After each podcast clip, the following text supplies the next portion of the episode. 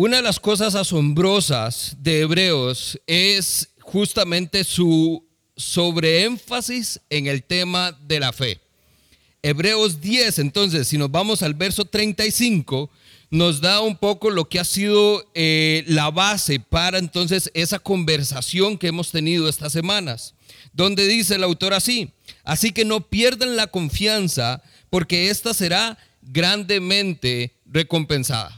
Y eso es lo que hablábamos en la semana 1, donde a partir de la definición de fe, entendíamos que no solo fe, no es solo algo que se cree, sino que al final es creerle a aquel en quien creemos. No solo se trata de creer en Dios, sino de confiar en Dios. Y el autor entonces nos exhortaba a no perder esa confianza.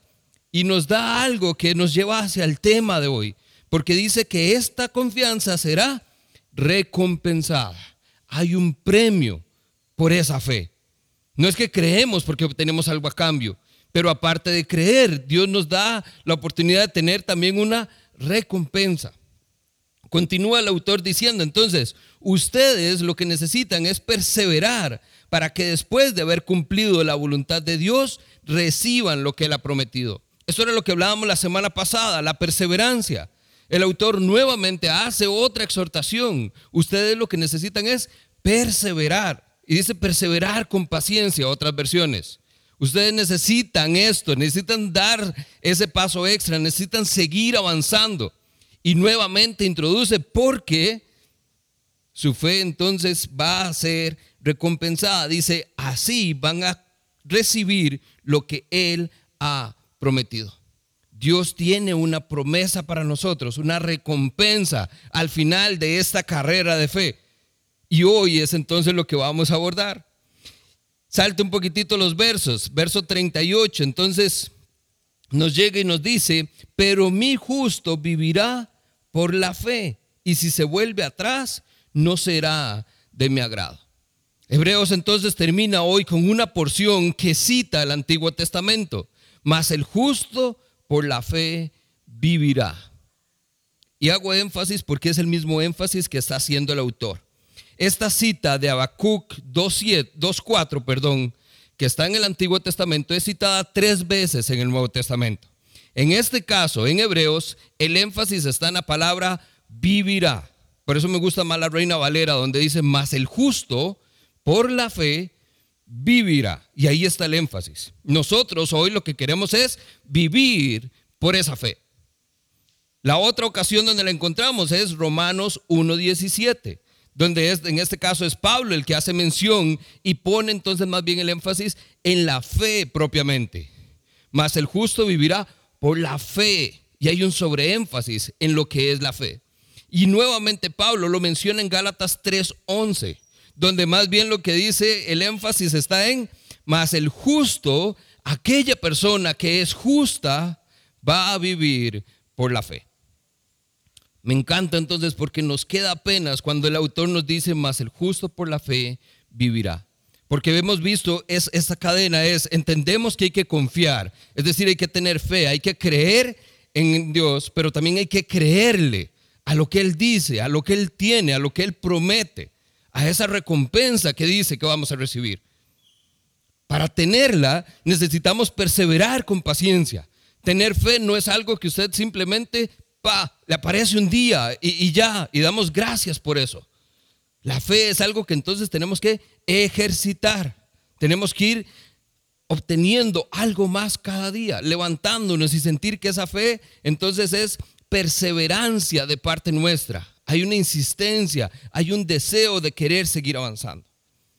Y a partir de eso es donde llegamos a hoy, donde podemos decir entonces, no solo confío en Dios, no solo persevero, no solo tomo la decisión de seguir avanzando hacia Él, sino que entonces hoy, dice el texto, es queremos vivir por esa fe. ¿Cuántos de nosotros quisiéramos llevar esa vida de fe? Y lo veíamos porque la semana pasada hicimos un recorrido, Hebreos 11, nos da el famoso salón de la fama de los héroes de la fe, personas que vivieron por fe. Y ojo, sin haber recibido su recompensa, sin haber visto la promesa cumplida. Y nos hablaban entonces desde hombres en el Génesis, Abraham, Moisés, a lo largo de toda la historia, hasta el día de hoy, donde entonces vamos a ver igual el ejemplo de Pablo, un gentil que entonces viene, perdón, un, un hombre que tiene en su corazón predicar a los gentiles, llevar el mensaje de Cristo a aquellos que no tienen acceso a él, y entonces demuestra que se puede llevar una vida de fe. Un hombre que estuvo dispuesto a morir por su fe. Y esa es la parte clave, familia. Porque cuando nosotros decimos que vamos a vivir por fe, quiere decir, y está implícito, que vamos a estar dispuestos a morir por esa fe. Y hoy pareciera que esto nos choca un poco, porque el asunto de la muerte es algo que a todos nos tiene alarmados. Le tenemos miedo a morir. Y es más, le agregamos, pues le tenemos miedo a morir ahorita por COVID.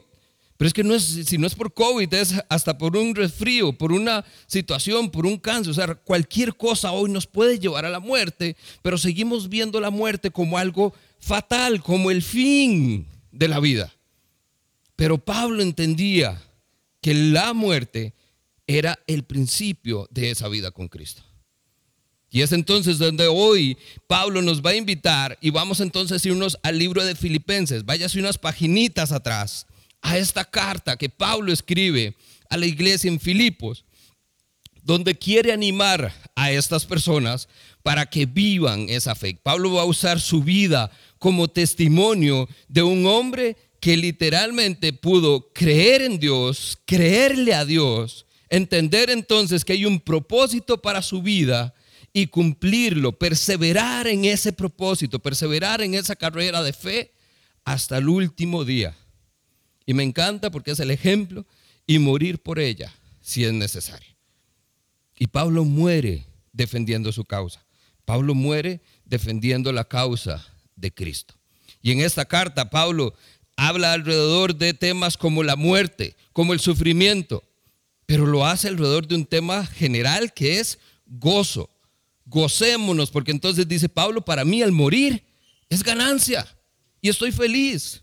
Pablo en otra de sus cartas dice, yo quisiera quedarme con ustedes, porque sé que es lo que conviene, pero si me preguntan, lo que yo realmente quiero es partir hoy con el Señor y estar con Él.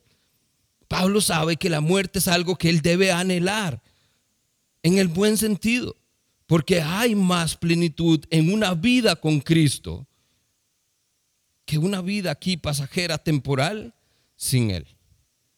El morir para mí es ganancia. El vivir es para Cristo, para cumplir el propósito. Y en este caso lo aplico es para vivir una vida de fe. Amén. Filipenses 3, entonces vamos al texto y lo que nos va a dar es un poco ese contexto de cómo Pablo vivió esa carrera de la fe.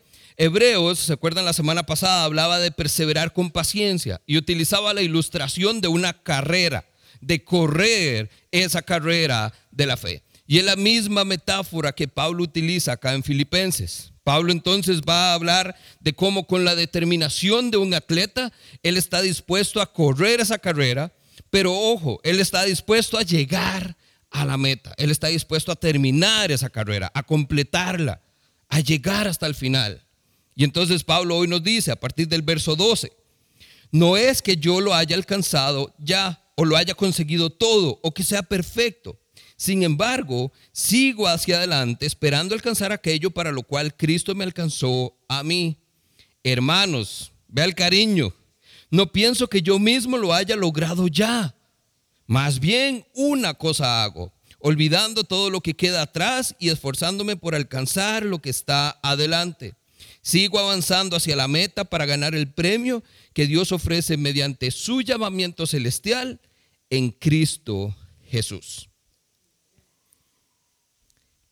Nuevamente, tres versos que nos dan una riqueza enorme para poder no solo profundizar, sino aplicar en nuestra vida hoy. Permítame leer la traducción en lenguaje actual, que también nos da un poquito más de contexto en algunas palabras claves que quisiera resaltar. Dice, con esto no quiero decir que yo ya haya logrado hacer todo lo que yo les he dicho. Pablo está refiriéndose y ahorita vamos a tener que ir atrás en el capítulo 3 para ver qué es eso que Pablo dice que no ha alcanzado todavía. Pero, dice Pablo, sí puedo decir que sigo hacia adelante. sí puedo decir que sigo hacia adelante, luchando por alcanzar esa meta. Ojo, pues para esto fue que me salvó Jesucristo.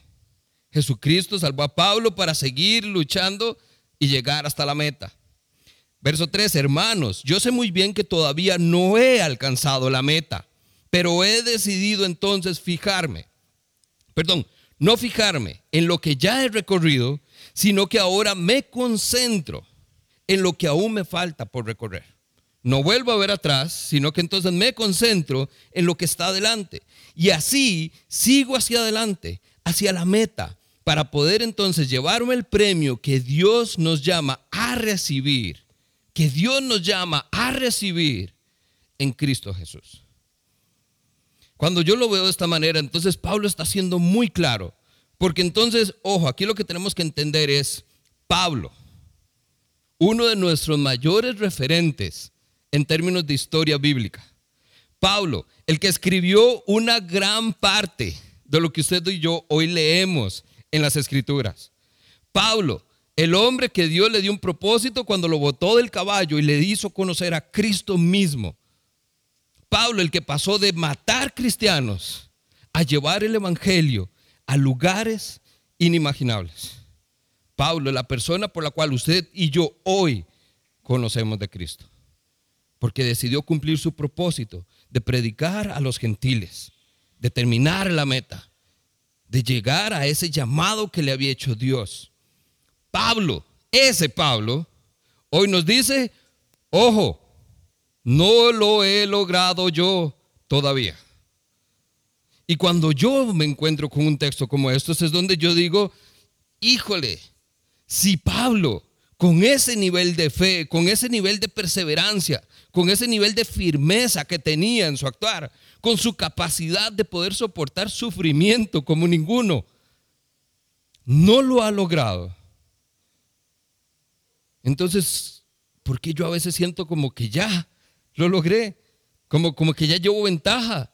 Siento como que puedo sentarme y relajarme un ratito porque ya, ya, ya voy va avanzado en esta carrera de la fe. Pablo hoy inmediatamente entonces nos dice, cuidadito, porque yo no lo he alcanzado todavía.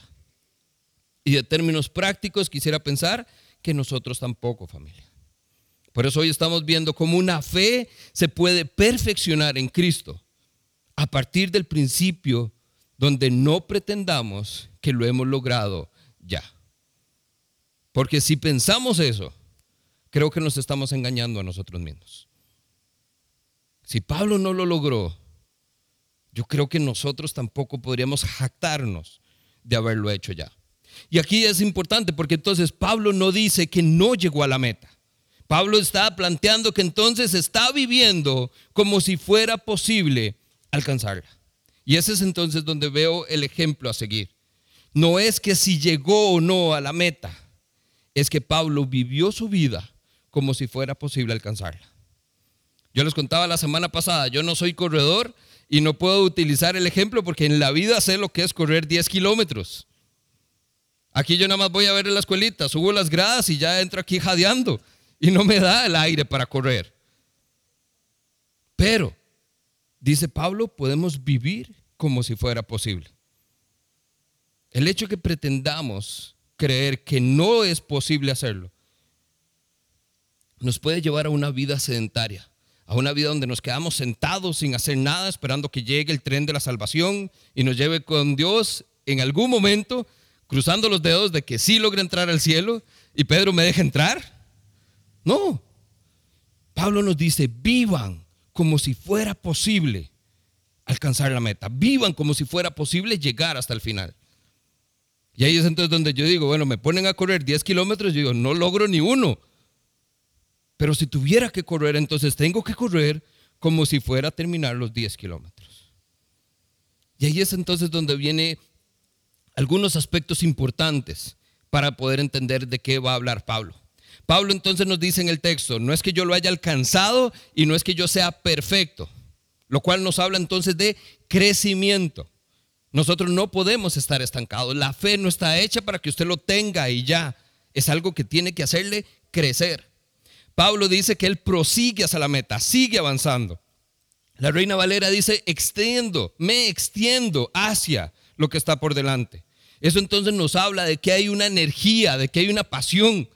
Y es buenísimo porque entonces en esa, en esa metáfora del corredor, usted ha visto cuando están llegando a la meta, cuando ya están por cruzar la línea, esa cinta, ¿qué es lo que hacen? Usted los ve, se extienden, se estiran para poder alcanzar la meta. Eso es lo que está diciendo Pablo, yo me extiendo hacia Cristo. Hay una necesidad de poner nuestra energía, nuestra pasión en esto. Pablo habla entonces de una meta y de un premio. Esa es la recompensa que ha estado hablando Hebreos. Hay algo que podemos obtener en esta carrera. Y Pablo finalmente habla de perfección. Y aquí lo importante es entender que esta perfección no es esa vida cristiana perfecta que usted y yo anhelamos tener o que muchos aparentamos que tenemos. Porque esa perfección no es ser pulcros, no es no pecar, no es llevar una vida intachable. Esa perfección, el vocablo original, lo que está hablando es de una madurez espiritual, de una tarea que está completa, de algo que entonces vino a completar. Y es lo que muchas veces usted y yo tenemos en Cristo. Estamos completos. Ese vacío que hay en nosotros, Cristo viene y lo completa. Por eso es que nos perfecciona. No es ser perfectos en todo sentido. No decir malas palabras, ir a la iglesia toda la semana, leer la Biblia, orar todos los días. No es esa perfección falsa que muchos de nosotros tratamos de vivir. Pablo lo que está hablando es de alcanzar a Cristo y estar entonces plenos, completos en una vida con Él.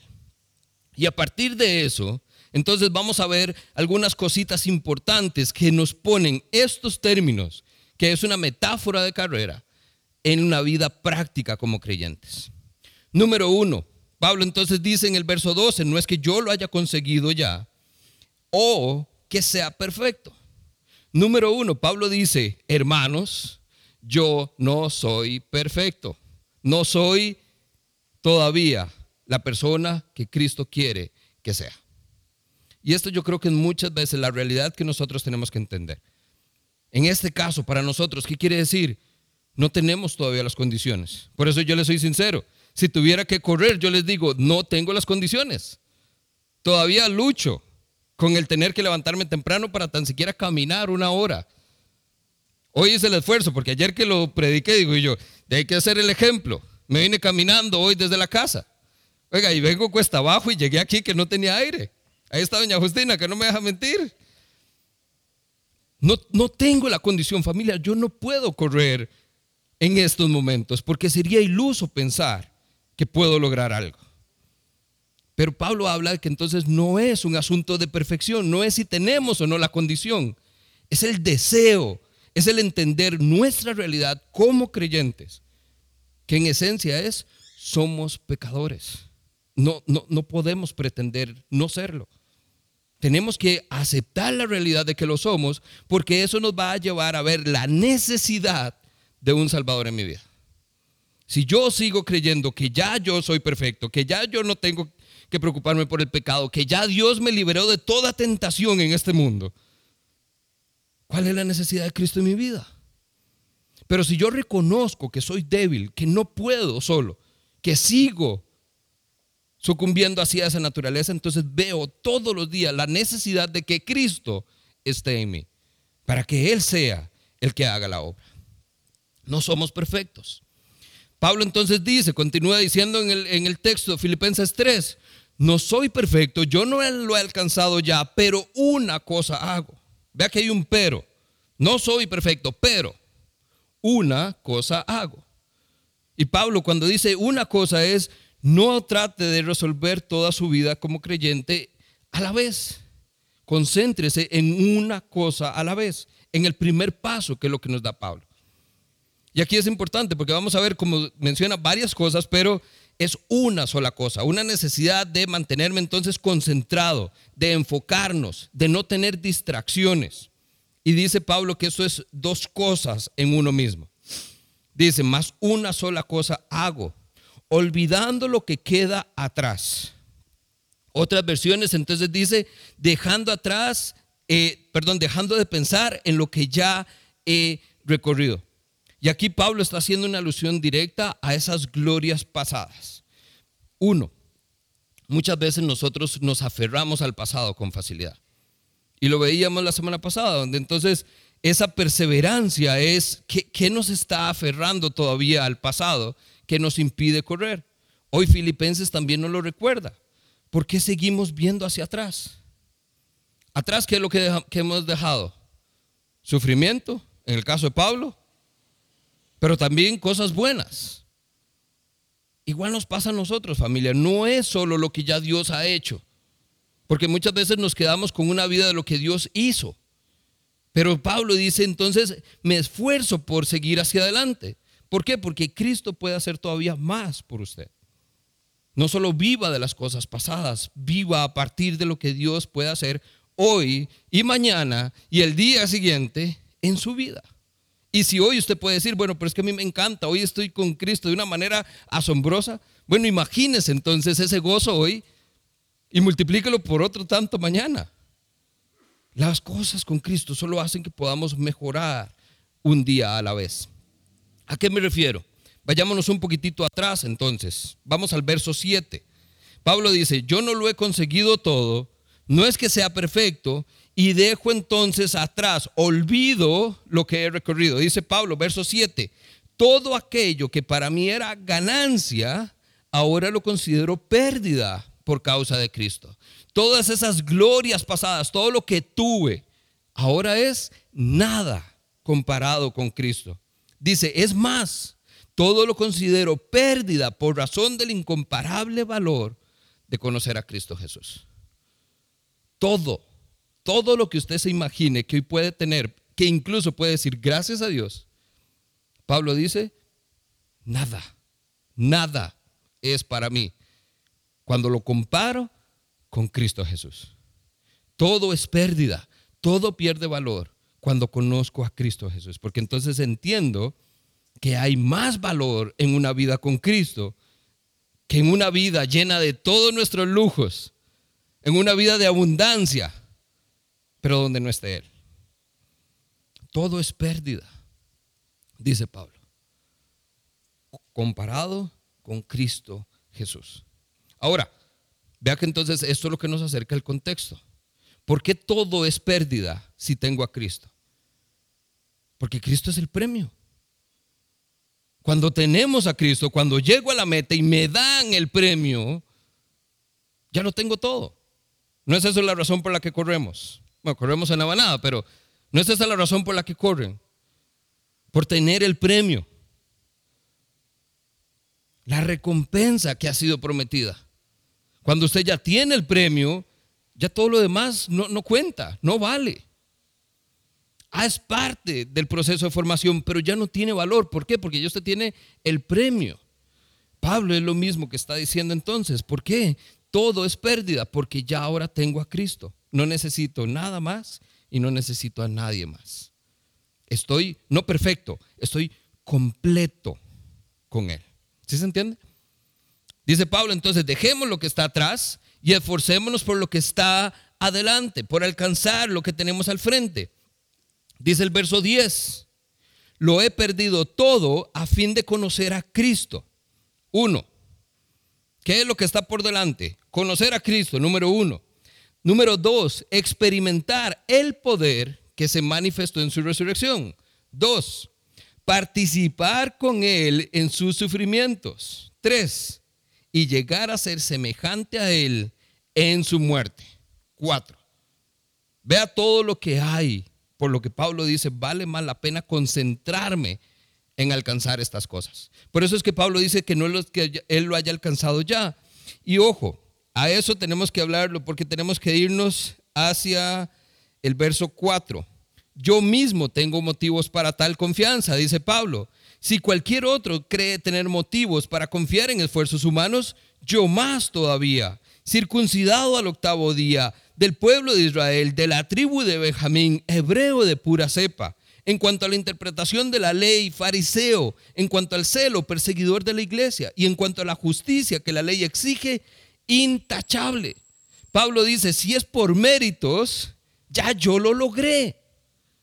Pero entiende Pablo que no es hasta ahí. Pablo, precisamente, ese es el encuentro que Cristo le hace tener con él. Usted se ha jactado de esta vida que usted tiene, pero eso no es nada, porque Cristo le muestra, hay más todavía. Por eso Pablo entonces dice con tanto énfasis y lo repite en estos tres versos dos veces, no es que yo lo haya alcanzado ya. ¿Por qué? ¿Qué es lo que Pablo está anhelando todavía? ¿Qué es lo que él sabe que le falta? Estos versos, conocer a Cristo, experimentar el poder que se manifestó en su resurrección, participar en sus sufrimientos y llegar a ser semejante a Él en su muerte. No en la forma de vivir familia, sino también en la muerte. Porque dice el verso 11, así espero alcanzar la resurrección entre los muertos. Pablo es el que nos dice constantemente, porque así como participo con Cristo en sus sufrimientos, también voy a participar con Él en la gloria de la resurrección. Por eso es que nosotros anhelamos también participar en ese sufrimiento por Cristo, en sufrir por causa del Evangelio, porque eso nos hace dignos de participar también en la gloria de la resurrección. Solo que eso no es fácil de aceptar. Vivir como creyentes, yo creo que sí estamos todos claros con la idea. Morir como verdaderos defensores del Evangelio de Cristo, ahí hay que conversarlo. Y morir a causa del Evangelio. Eso es lo que nos confronta a todos. Pero Pablo dice, ese es mi anhelo, poder llegar y alcanzar la resurrección entre los muertos. Qué lindo poder nosotros verlo de esta manera. Pablo entonces nos ha dicho, sé que no soy perfecto, una cosa hago y es dejar de ver hacia atrás, comenzar a ver lo que tengo por delante. Y número tres, hoy nos dice, sigo entonces avanzando hacia la meta. Verso 14. Pablo dice, sigo avanzando hacia la meta para poder ganar el premio que Dios ofrece mediante su llamamiento celestial.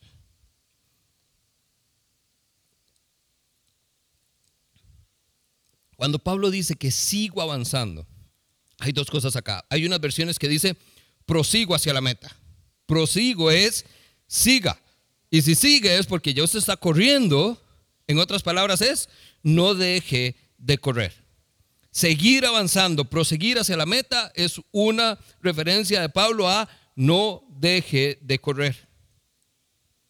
Lo cual entonces nos hace pensar en dos cosas. Muchos de nosotros corremos esta carrera de la fe, pero sabemos, y es una triste realidad, que no todos la vamos a completar. Cuando lleguemos al cielo y usted vuelva a ver a dónde están esas personas que estaban conmigo en la iglesia todos los domingos. Y es como si tuviéramos una visión y usted vuelve a ver, y, ay, pero mira fulanito, mira que el hermano, pues, ese no era el que iba todos los domingos, era el primero que llegaba. ¿Y por qué no está aquí? Es cuando usted vuelve, ese no era el pastor de la iglesia. Mira, no llegó. Pablo hace la exhortación de no dejar de correr porque la realidad, familia, es que muchos de nosotros podemos, o incluso lo hemos hecho ya, hemos pensado en dejar de correr la carrera de la fe. Y yo creo que no hay que ir muy largo. Casi que todos conocemos a una persona que ha sido creyente, que estuvo con nosotros y que hoy está allá afuera. No solo ya no está acá con nosotros, sino que incluso está allá afuera diciendo, Dios no existe. Eso es la iglesia, no sirve para nada. Todos conocemos esos casos. Es gente que aún sabiendo que hay el premio, que la idea era perseverar, no dejar de correr, se dieron por vencidos y no llegaron a completar la tarea. Esto también nos habla entonces de que muchos la empiezan, pero pocos la terminan. Esa es la tarea de nosotros como creyentes. Por eso Hebreos 10 decía, nosotros no somos de aquellos que entonces aflojan, se dan por vencidos. Nosotros somos de los que perseveran y tratan de, de preservar su vida. Esa es la meta para nosotros, el poder seguir corriendo, perseverar con paciencia hasta alcanzar el llamamiento celestial que tenemos en Cristo Jesús. Y esto Pablo es explícito porque entonces dice, pongo la mirada en el premio. El texto entonces nos habla de que hay un supremo llamamiento que nos hace Dios. Y ese supremo llamamiento es la salvación. ¿A qué nos llama Dios como padres? Ahora que Michael nos, nos dirigía en ese tiempo de administración donde estamos viendo qué es lo que dice la palabra, qué es lo que usted y yo tenemos como regalo de parte de Dios. Su gracia, el poder ser salvos cuando lo que merecemos es la muerte. Ese llamamiento celestial es un llamado a estar con Dios, ser salvos, vivir con Él por el resto de nuestra vida y por toda una eternidad. Y ese llamamiento está en Cristo Jesús. Cristo es el premio para recibir el texto. Dice, sigo avanzando hacia la meta para ganar el premio que es Cristo, que Dios me ofrece mediante su llamamiento celestial. La salvación que incluso la recibo en Cristo Jesús. Esa salvación que está en Cristo es la meta, es el premio, es lo que yo veo y tengo al frente. Por eso Hebreos la semana pasada nos decía, fije sus ojos en Jesús. No los aparte, porque si usted los aparta, deja de correr, corre hacia otro lado. Enfoque su mirada en Jesús. Pero vea lo bonito de esto, es porque entonces Jesús no solo es el premio, no solo es la meta, no solo es la razón por la cual corremos, sino que Jesús también nos dijo que nunca nos iba a abandonar. Y Jesús mismo está con nosotros. Y cuando estamos aflojando, Cristo dice, vamos, sí se puede, sí se puede. Cuando ya los pies no nos dan, Cristo nos da la fuerza para seguir. Cuando usted ya siente que no lo logra, Cristo lo está sosteniendo todavía. Y si por alguna razón tropezáramos, cayéramos, ahí está Cristo para levantarnos. Un Dios que nos da segundas oportunidades, terceras, cuartas. Porque Cristo dice, no dejes de correr. El fin último, familia, es llegar a la meta. Y ahí es donde usted puede ver un montón de videos de motivación que hay en YouTube, donde todo es lo mismo, es el llegar a la meta. Usted ha visto esto donde entonces el corredor llega, es el famoso, es el que lleva la delantera. Algo le pasa en los músculos y cae. Y alguien viene y lo levanta y aunque sea arrastrado, lo lleva hasta la meta. ¿Por qué? Porque el fin último no es correr por correr, es llegar a la meta. No importan las condiciones, no importa si llegó ya sin aire, sin fuerzas, pero llegó a la meta. Ahí es entonces donde yo lo veo. Sé que difícilmente en mis fuerzas podría correr una maratónica con Cristo. Pero si Él me lleva, confío en que logro llegar. Y aunque llegue cansado, jadeando y decir que Cristo mismo me reciba en los brazos y me sostenga y me dé agua, de esa agua que da vida, que Él me dé aliento, que Él mismo sea el que me haga volver a comer aire. Nuestros ojos tienen que estar puestos en Cristo porque Él es el premio, Él es la recompensa que se nos ha prometido. No logro encontrar el autor de, esta frase, pero dice, es importante mantener lo importante como lo más importante. Si estamos llamados a poner nuestros ojos en Cristo, a fijar nuestra mirada en Él, es importante entonces mantener esto que es importante como lo más importante en nuestras vidas. Y familia, aquí es donde tenemos un gran reto, porque hoy por hoy pareciera que estamos más ocupados que nunca. Hoy la vida incluso ya nos volvió a ocupar, incluso creo yo, mucho más de lo que estábamos antes de la pandemia. Hoy no hay tiempo para nada. Y si el tiempo es tan limitado, que yo creo que es una ilusión, pero si fuera realidad y el tiempo está limitado, mantengamos lo importante como lo más importante. Que Cristo sea una prioridad en su vida. Porque es el premio, es la recompensa, es la razón por la que corremos.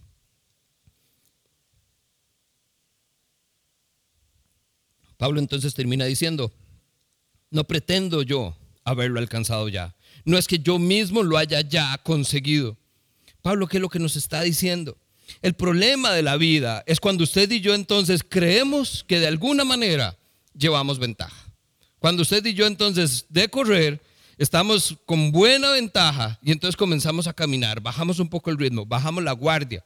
¿Por qué? Porque podemos confiar en que tenemos todavía fuerza, tiempo, recursos, lo que sea para terminar la carrera. Esos son los momentos más críticos para nosotros. Porque cuando creemos tener la ventaja, es donde más susceptibles somos a perderla. Pablo por eso dice, no pretendo yo haberlo alcanzado ya. Y si Pablo lo dijo, con el historial que él tiene, con las credenciales que este hombre tiene, en cuanto a vida de fe, familia, yo quiero ponerme detrás de él. Y decir, si Pablo no lo ha logrado, yo, yo qué voy a pretender pensar que estoy mejor que él. No pretendamos nosotros que lo hemos conseguido.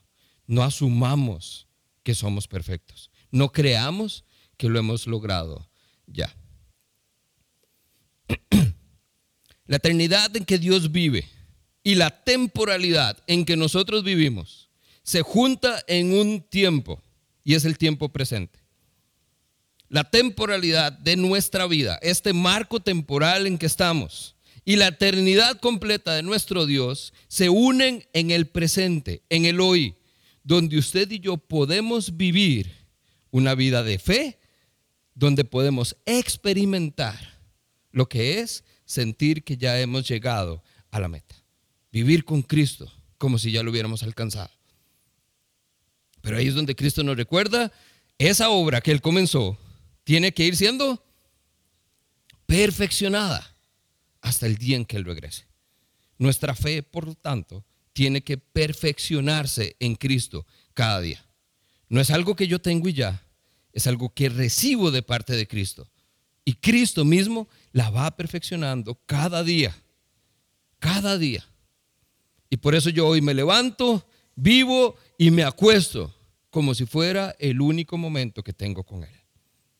Y mañana, repito el proceso. Me levanto, creo en el Evangelio, me arrepiento de mis pecados, recibo su gracia, recibo su amor, recibo su misericordia, vivo como Él espera que viva, vivo en obediencia, llevo una vida de fe y me acuesto como si tuviera que morir por ella. Y ahí vamos, porque hoy más que nunca nos damos cuenta de la realidad de nuestra vida donde no podemos pretender que el tiempo está a nuestro favor. Viva una vida de fe hoy con Cristo Jesús, porque mañana no sabemos si hay oportunidad.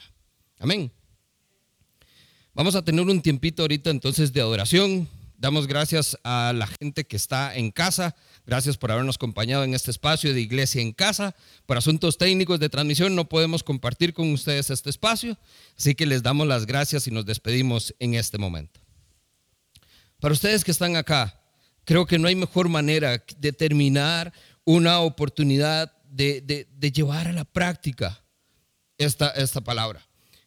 Nosotros necesitamos darnos cuenta que hay muchas cosas que no pasan porque no nos damos a la tarea de hacerlo una realidad de nuestra vida. Nos quedamos con, ay, qué bonita enseñanza, me gustó mucho lo que leímos, pero no lo interiorizamos o no lo aplicamos en nuestra vida.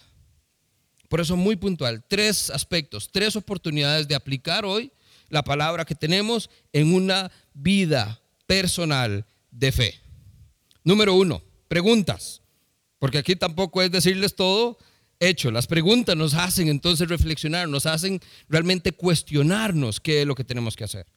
Primera pregunta para aplicación. ¿A qué me sigo aferrando que me hace mirar atrás? ¿Qué es aquello entonces que dice Pablo? Una cosa hago, dejo de mirar atrás y me esfuerzo por seguir hacia adelante. Entonces, ¿qué me hace aferrarme al pasado que sigo yo como tratando de correr, pero que estoy viendo atrás? ¿Qué estoy dejando? ¿Qué siento que debo ver o chequear? ¿Por qué no soy capaz de dejarlo todo y ver a Cristo? Número dos, ¿cuántas veces hemos pensado en dejar de correr? Porque ahí me pongo yo, familia. Yo hay días donde siento que ya no doy, pero Cristo me sostiene. Pero hay días donde he pensado en que ya no quiero correr, en que ya no, no, tiene sentido. Entonces, ¿cuántas veces hemos pensado? Porque el pensamiento, recuerden que es lo peligroso. El pensamiento se hace realidad en segundos. ¿cuántas veces has pensado en dejar de correr? O peor aún, ¿cuántas veces has dejado de correr? Y quizás hoy los estamos viendo acá después de mucho tiempo porque justamente están queriendo volver a correr. O número tres, has permitido que el orgullo le haga jactarse de su fe. Porque Pablo dice, no es que yo lo haya logrado ya, no soy perfecto. Pero muchas veces nosotros creemos que llevamos la ventaja y nos jactamos de esa vida de fe y creo que la pandemia vino a revelar mucho y esto es de las cosas, creo yo, más fuertes a las que nos hemos enfrentado como iglesia. Porque la gente dejó de venir, y no porque tengan que venir presencial, la gente dejó de buscar a Dios porque creyó que con lo que ya había aprendido, con lo que ya sabía, era suficiente para poder llevar una vida solos, encerrados en casa, sin la congregación, sin ser parte del cuerpo de Cristo, sin ser parte, miembro de su iglesia. Porque creemos que tenemos la ventaja. Y el orgullo nos dice, no, yo puedo solo, ya, ya, ¿qué, me ¿qué más me van a enseñar? ¿O, qué, qué, tentación más puede llegar a mi vida? Ya, ya yo estoy bien, yo puedo solo. Y eso familia es orgullo, porque nos hace jactarnos de una fe que creemos que ha alcanzado su perfección. Y Pablo nos dice, no es así. Porque necesitamos tener una fe que se perfecciona en Cristo Jesús. Y eso va a pasar y se va a completar, perfección, completar, finalmente, hasta el día en que Cristo vuelva. Lo cual quiere decir que al día de hoy podemos estar muy cerca, pero todavía no lo hemos logrado. ¿Será entonces que esa es la parte con la que luchamos? Ese orgullo que nos hace pensar, nos hace pretender que ya lo alcanzamos. No se deje, no se deje llevar por la idea de que usted hoy ya corrió lo suficiente y puede sentarse a descansar y dejar de perseverar en esta carrera de la fe. A lo largo de la serie lo que aprendimos es entonces que hay que confiar en Dios, no solo creer en Él, sino creerle. Y si Él dijo que va a pasar, confíe en que va a pasar. Y muera sabiendo que aunque no se haya cumplido la promesa como le pasó a los héroes de la fe, murieron convencidos de que se iba a cumplir. Viva una fe que asombra a otros. Persevere con paciencia. Viva una fe que se va a perseverar día con día, que usted va a mantener el ritmo y que no se va a dar por vencido. Y aquí estamos nosotros precisamente para eso para que si está flaqueando, para que si se siente sin fuerzas, ahí estamos y le echamos el hombro. Y si les tenemos que dar la mano y jalarlos y echárnoslos al hombro para llevarnos hasta la meta, ahí vamos a estar. Pero hoy, familia, viva, viva esa fe. Una fe que se perfecciona en Cristo Jesús. Amén.